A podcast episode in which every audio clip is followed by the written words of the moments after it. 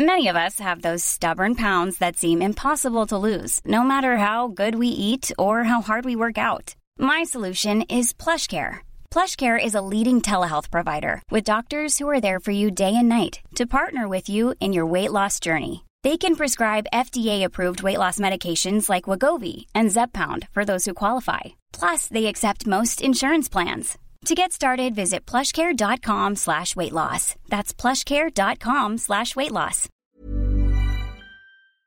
Cocorico, Cyril Gann a le title shot intérimaire pour la ceinture d'heavyweight face à Derek Lewis, mais il y a énormément d'incompréhension, énormément de questions sur le cas Francis Ngannou, devenu champion en mars dernier, KO au deuxième round contre Stipe Miocic. Et là, les gens se disent, mais que s'est-il passé avec Francis? On va essayer d'éclaircir ça avec Inspecteur Rusty, qui est de retour d'une aventure ô combien intéressante à Las Vegas, dans le Nevada. Soit.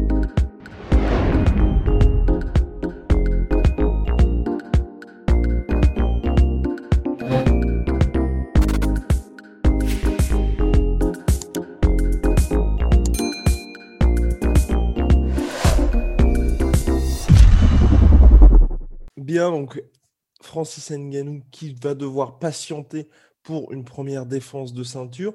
L'UFC avait proposé la date du 7 juin.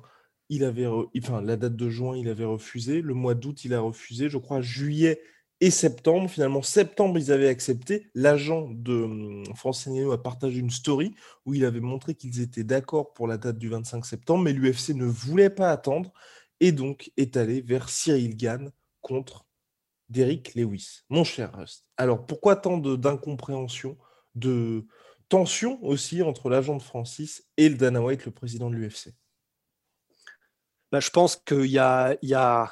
Ce n'est pas simplement que, euh, comment dire, euh, l'UFC voulait aller, voulait qu'il y ait un combat qui se fasse beaucoup plus vite, parce qu'en soi, entre le 7 août et euh, enfin, septembre-octobre, c'est pas énorme. Enfin, je veux dire, euh, pour, en plus, ce sont des combats poids lourds, c'est des combats pour le championnat poids lourd.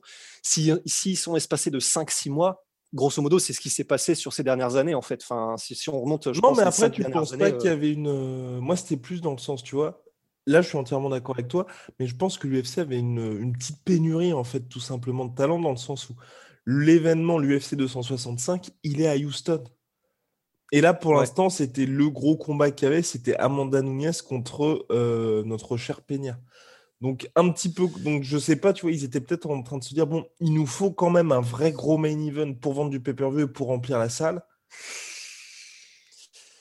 C'est vrai, mais après, en fait, j'ai du mal à me dire, que l'UFC n'a pas quand même voulu mettre un petit peu la pression à Francis, mais d'une manière qui était peut-être pas euh, tout à fait euh, dans les conventions de Genève, tu vois. Parce que je pense que, à mon avis, le camp de Francis avait dû être très clair avec l'UFC en mode bah maintenant que j'ai le titre, je vais juste prendre un tout petit peu, un tout petit peu de, temps en dehors du sport. Je reviens en septembre si vous voulez, il n'y a aucun souci. Mais en attendant, voilà, euh, je viens de gagner le titre, euh, je voudrais juste quelques mois, machin. Parce que là, on a, revu des photos de Francis, il n'est pas, est en forme. En ce moment, il n'est il est, pas, voilà, il est pas en forme physique optimale, c'est clair. Euh, et, du coup, je pense qu'il y a un peu, de ça. Il y a le fait que, ben, oui, l'UFC voulait un énorme main event pour l'UFC 265. En plus, ça tombe bien, c'est Derek Lewis et c'est chez Derek Lewis, donc peut-être que ça marchera bien en, termes d'entrée dans la salle. Mais, euh, mais je pense que c'est aussi, beaucoup, à mon avis, l'UFC qui, d'une pierre deux coups, en fait, un, là, ça leur permet d'avoir un main event Cyril Gann, Derek Lewis, qui est pour un titre poids lourd, donc c'est quand même vraiment très intéressant. Et en plus de ça, ça leur permet de euh, un petit peu, euh, comment dire, euh, reprendre la main. Montrer à Francis, ouais, voilà, montrer à Francis que c'est quand même eux qui, qui, qui, gèrent les débats entre guillemets, parce que on sait, voilà, c'est évident, tu vois, mais que ça a une influence aussi que Francis n'hésite pas à dire haut et fort ce qu'il pense de la paye de l'UFC, ce qu'il pense de son traitement, etc., ce qu'il estime être un traitement injuste en termes de revenus, etc. Peut-être que ça l'est. Et du coup, comme Francis est particulièrement vocal par rapport à ça, et qu'on sait, c'est historiquement, on le sait, que ça ne plaît pas du tout à l'UFC, quelqu'un qui n'hésite pas à donner son opinion quand c'est de manière négative envers eux, ben je pense que ça leur permet aussi, entre guillemets, de décrédibiliser un petit peu Francis, parce que c'est clair qu'un move comme ça, décidé pour l'UFC de faire ça, bah, clairement, ça décrédibilise Francis. Parce que aux yeux des, fans qui suivent pas ça de très très près, ben, ce qu'ils entendent eux, c'est euh, ah oui, bon, bah, il y avait Francis Ngannou, mais en fait, maintenant, il y a un nouveau champion qui va être titré. Donc, c'est clair que l'influence, l'aura et euh, la crédibilité de Francis aux yeux des fans qui ne suivent pas le, sport de près en prend un coup. Et c'est probablement ce qu'a voulu faire l'UFC euh, en mode, bah, oui, Francis aurait, pourrait être une superstar encore plus énorme qu'elle ne l'est maintenant dans les années à venir. Mais là, je, pense que c'est une manière pour l'UFC de montrer à Francis que, ouais, mais si on veut réduire ton influence et euh, limiter ton impact, euh, tu, sais très bien qu'on peut le faire. Donc, euh, calmos, tu vois. Je pense que c'est l'UFC qui, qui décide de raisonner comme ça aussi. Oh boy, oh boy. Donc voilà l'UFC qui a mis, qui a donc décidé d'avancer avec Derek Lewis contre Cyril Gann. Bien évidemment, Francis reste champion, donc ça n'exclut pas que le vainqueur de Derek Lewis, Cyril Gann, affronte ensuite Francis Ngannou un peu plus tard. Il était prêt pour le mois de septembre, Francis Ngannou. Et moi, je te rejoins aussi. C'est vrai que l'UFC, on peut aussi se dire, enfin, c'est pas vraiment pour les défendre, mais c'est vrai qu'ils ont un calendrier qui fait qu'ils ont des énormes impératifs. Et donc là, c'est vrai que quand vous avez un pay-per-view chaque mois, vous êtes obligé, mine de rien, de délivrer tout simplement. Et je pense qu'aussi, il y a eu ce, ce côté, on se souvient, c'était pour le c'était le pay de novembre quand il y a eu l'UFC 244, Jorge Masvidal contre euh, Nate Diaz. À la base, il n'y aurait jamais dû avoir le titre BMF et ce combat-là. Ce qui était prévu, c'était Kamaru Usman contre Colby Covington. Sauf que, et c'est Ariel Elwani qui l'avait rapporté à l'époque, donc il y a deux ans maintenant, que les négociations étaient tellement brutales avec Kamaru Usman qu'ils ont menacé justement, selon Ariel Elwani bien évidemment, de lui retirer sa ceinture. Covington voulait aussi beaucoup d'argent avec des bonus pay-per-view. Et finalement, ils étaient en mode putain, on a le Madison Square Garden en novembre, on vient de perdre notre main event. Donc finalement, ils ont mis le titre BMF contre, entre Vidal et Nate Diaz. Donc ils ont toujours besoin, en fait, l'UFC d'avoir justement cette espèce de plan backup. Et là, moi, je pense vraiment que pour la date du 7 août, qui est quand même dans pas très longtemps, c'est dans 5 semaines, euh, ils étaient merde. Là, on n'a personne parce que Adesanya vient juste de combattre il, mine de rien, Robert Whittaker va pas être prêt non plus parce que entre tout ce qui se passe, chaque fois qu'il rentre en Nouvelle-Zélande, je crois qu'ils ont deux semaines dans un hôtel où ils doivent être. Euh, enfin bref, très compliqué. Euh, ouais, t'as pas d'autres stars parce que bah, bien évidemment, chez les lightweight, je pense que Charles Oliveira affronte le vainqueur de McGregor, euh, Dustin Poirier. C'est, c'était, ils avaient pas, je pense vraiment qu'ils n'avaient pas d'autre option parce que pareil, Glover Teixeira contre Jan Blakovic, c'est prévu pour septembre sur la Fight Island.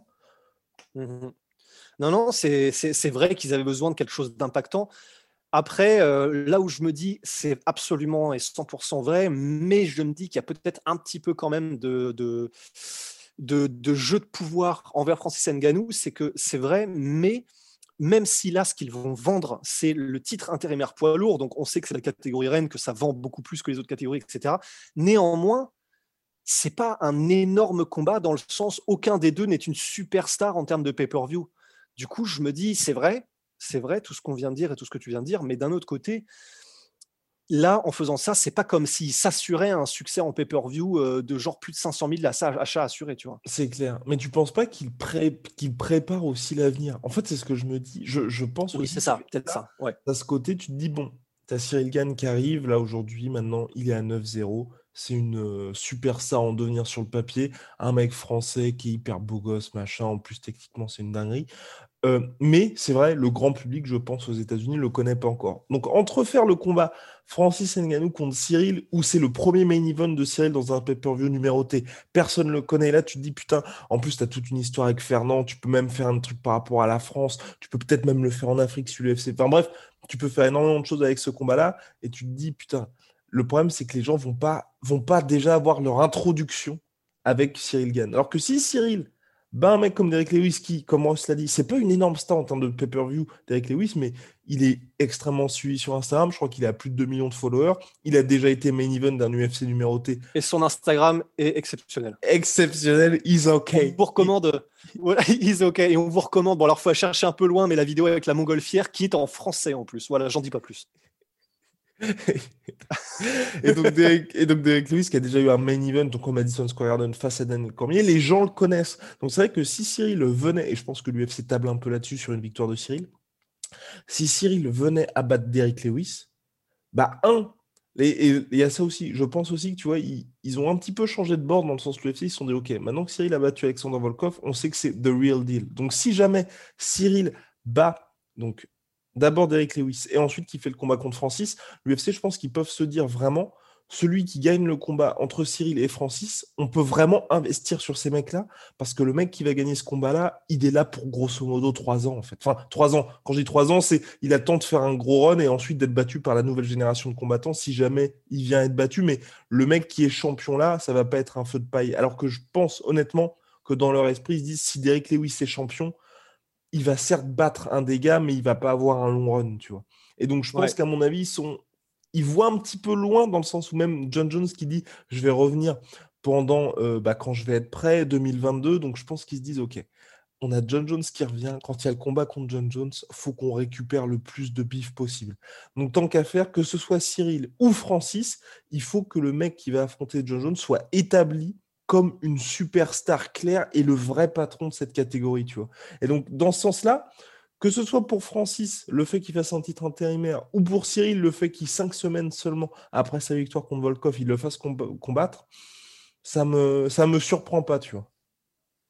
Mais moi, là, en fait, où j'ai un, où j'ai, où j'ai quand même un petit, un, petit problème, c'est que petit problème? Pas un doute, pas un doute, mais en fait, je me dis là.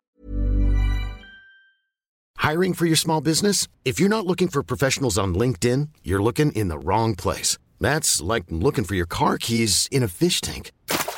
LinkedIn helps you hire professionals you can't find anywhere else, even those who aren't actively searching for a new job but might be open to the perfect role. In a given month, over 70% of LinkedIn users don't even visit other leading job sites. So start looking in the right place. With LinkedIn, you can hire professionals like a professional. Post your free job on linkedin.com slash achieve today.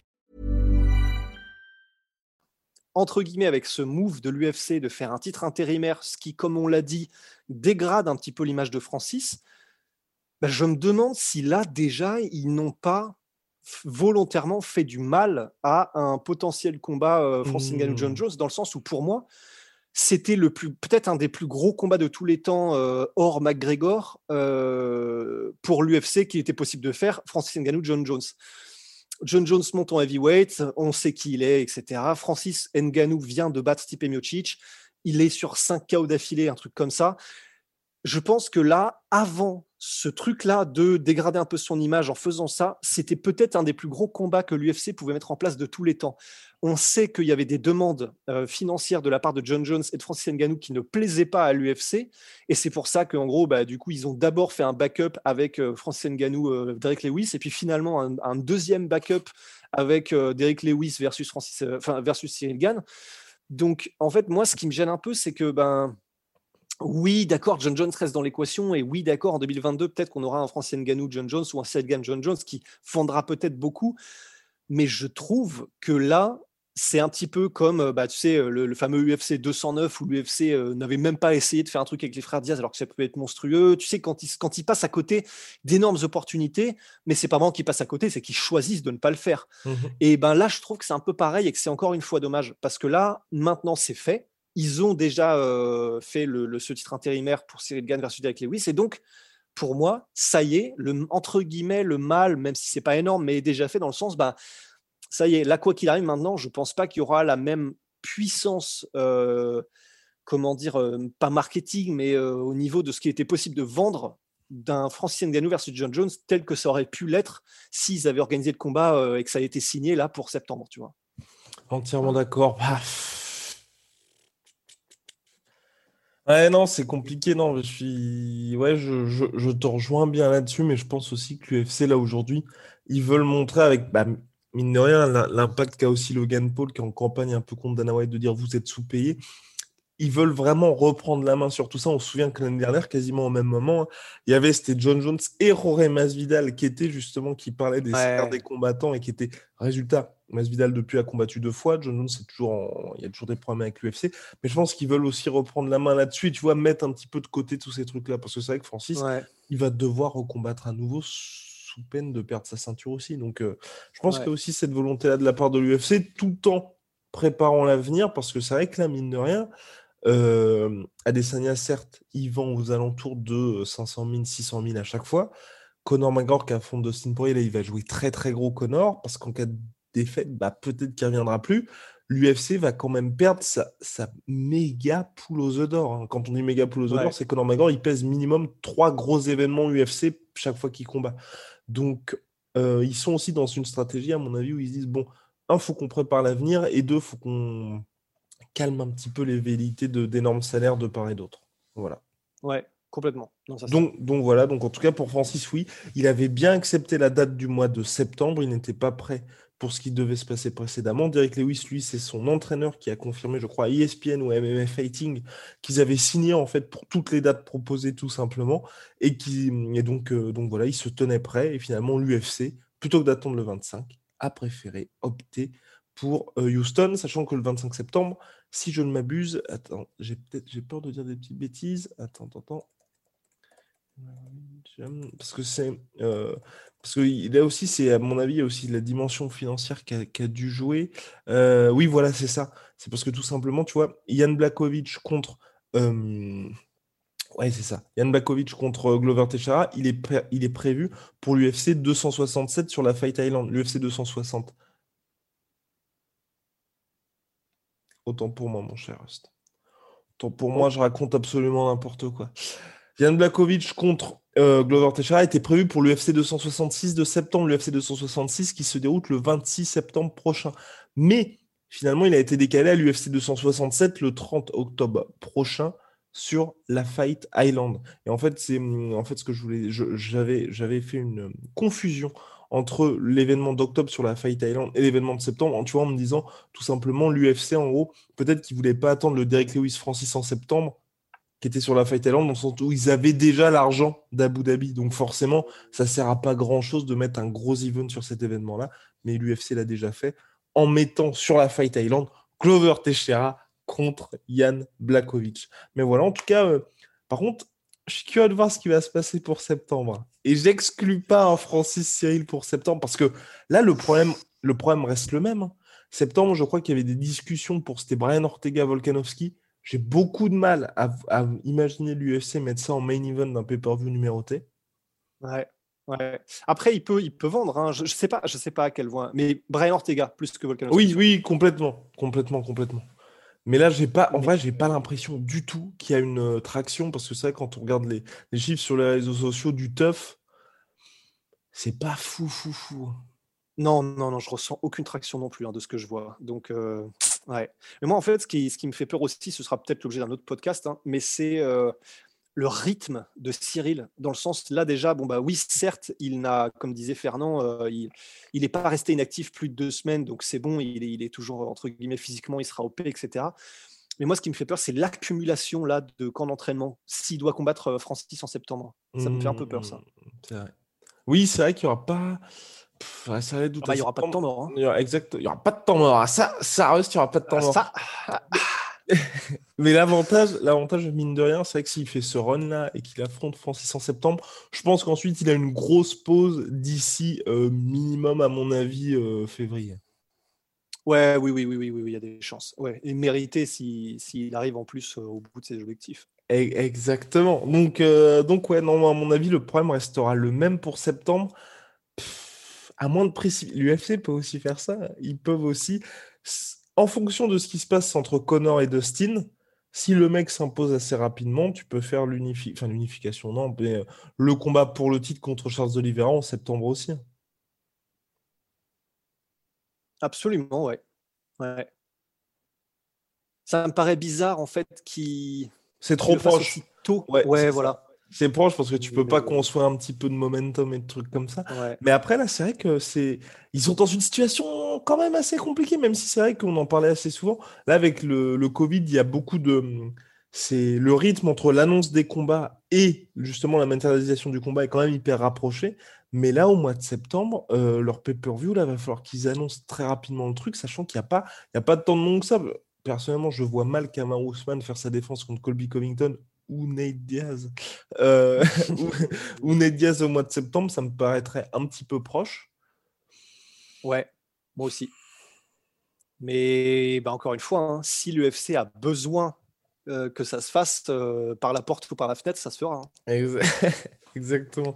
Quitte à précipiter Rust en title fight. Hein. Mais bon, ça c'est ça c'est une autre histoire. Bon, bref, je pense qu'on a fait le tour sur la question. En tout cas, Francis Ngannou. Ouais, je pense aussi, je pense. Eh ben formidable. En tout cas, rassurez-vous, il garde sa ceinture, il reste champion. Maintenant, reste à savoir quel sera son move. Et je suis euh, moins assez en fait d'avoir son, son son de cloche par rapport à, toute cette situation, parce que c'est vrai que son manager s'est exprimé. Il a dit que l'UFC savait pourquoi il n'était pas prêt. Quand il a dit l'UFC savait, il a écrit ça en capital letters, donc en majuscule. Donc ça veut dire vraisemblablement qu'il y avait un truc assez, euh, assez important pour Francis qui fait qu'il n'était pas prêt pour août. Donc j'aimerais bien un petit peu savoir, tu vois, tout ce qui s'est passé autour de ça. Et puis même, c'est pas que ça m'a gêné, mais c'est vrai que tu vois, de se dire, euh, on avait tous eu cette peur-là avec Polydomso aussi, de se dire, Francis, à partir du moment où il sera champion, comment va-t-il réagir? Et c'est vrai que tu vois, le voir faire un si gros break euh, juste après son titre, tu te dis, bah, peut-être tu vois qu'il aurait pu rester à la salle en fonction de ce qu'il a fait, parce que bien évidemment, il a certainement, certainement d'autres impératifs que de se dire, je vais m'entraîner directement après. Mais comme la catégorie bouge, il y a toujours des nouveaux contenders. Euh, et puis qui s'établit quand même comme potentiel main event de l'UFC Africa, euh, à voir un petit peu, bah savoir en fait tout simplement ce qu'il est devenu depuis son titre. Ouais, ouais, ouais, non, complètement, complètement. Bah, de toute façon, je pense qu'on saura bientôt, puisque, à mon avis, il y a un journaliste du nom de A.H, euh, qui est donc parti d'ESPN, Ariel Elwani, qui, à mon avis, se fera un plaisir d'interviewer Francis sur ce genre de sujet. Exactement. Allez, big shout out, mon cher Rusty. I'm a sweet pea, my sweet protein. Moins 38% sur tout my protein minimum. Minimum, my Minimum. Avec le code la soirée, en plus, les soldes viennent de commencer. Donc, vous, vous bénéficiez d'une promotion supplémentaire avec le code la sueur en utilisant notre code, surtout MySweetPea, et moins 10%, surtout Venom, sponsor de l'UFC, sponsor de la sueur, avec le code la sueur. Allez, alors allez pour de nouvelles aventures, mon cher Rust. I'm there. Si. N'importe quoi. See you.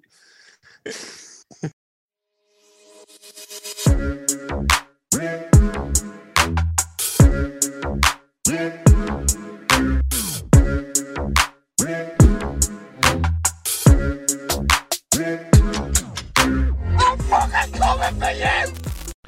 voilà, c'est la fin de votre épisode du podcast La Sœur. Si ça vous a plu, n'hésitez pas à nous mettre les 5 étoiles sur Apple Podcast ou sur Spotify. Vous pouvez aussi nous laisser un petit commentaire, ça nous aidera beaucoup. Et si vous voulez aller plus loin avec nous, vous tapez La Sueur sur toutes les plateformes ou sur les réseaux sociaux, vous nous trouverez. Et là, vous nous écoutez très certainement en audio. On est aussi en vidéo sur YouTube, mais également sur Snapchat. Là encore, vous tapez la et on sera là. Merci de votre fidélité et à très vite pour de nouvelles aventures.